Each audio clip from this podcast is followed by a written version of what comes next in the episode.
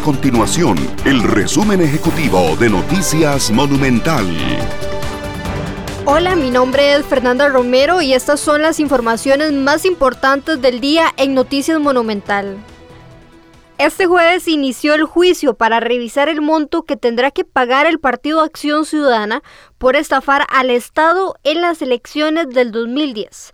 La estafa se dio a través de contratos por servicios especiales que el partido le cobró al Tribunal Supremo de Elecciones, a pesar de que se trató de trabajos que realizaron los colaboradores de la agrupación de forma gratuita.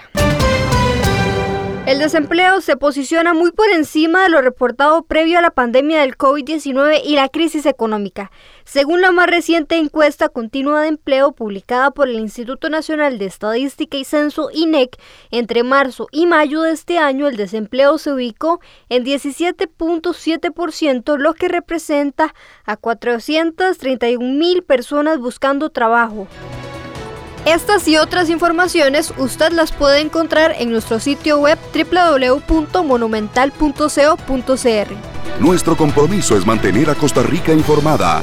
Esto fue el resumen ejecutivo de Noticias Monumental.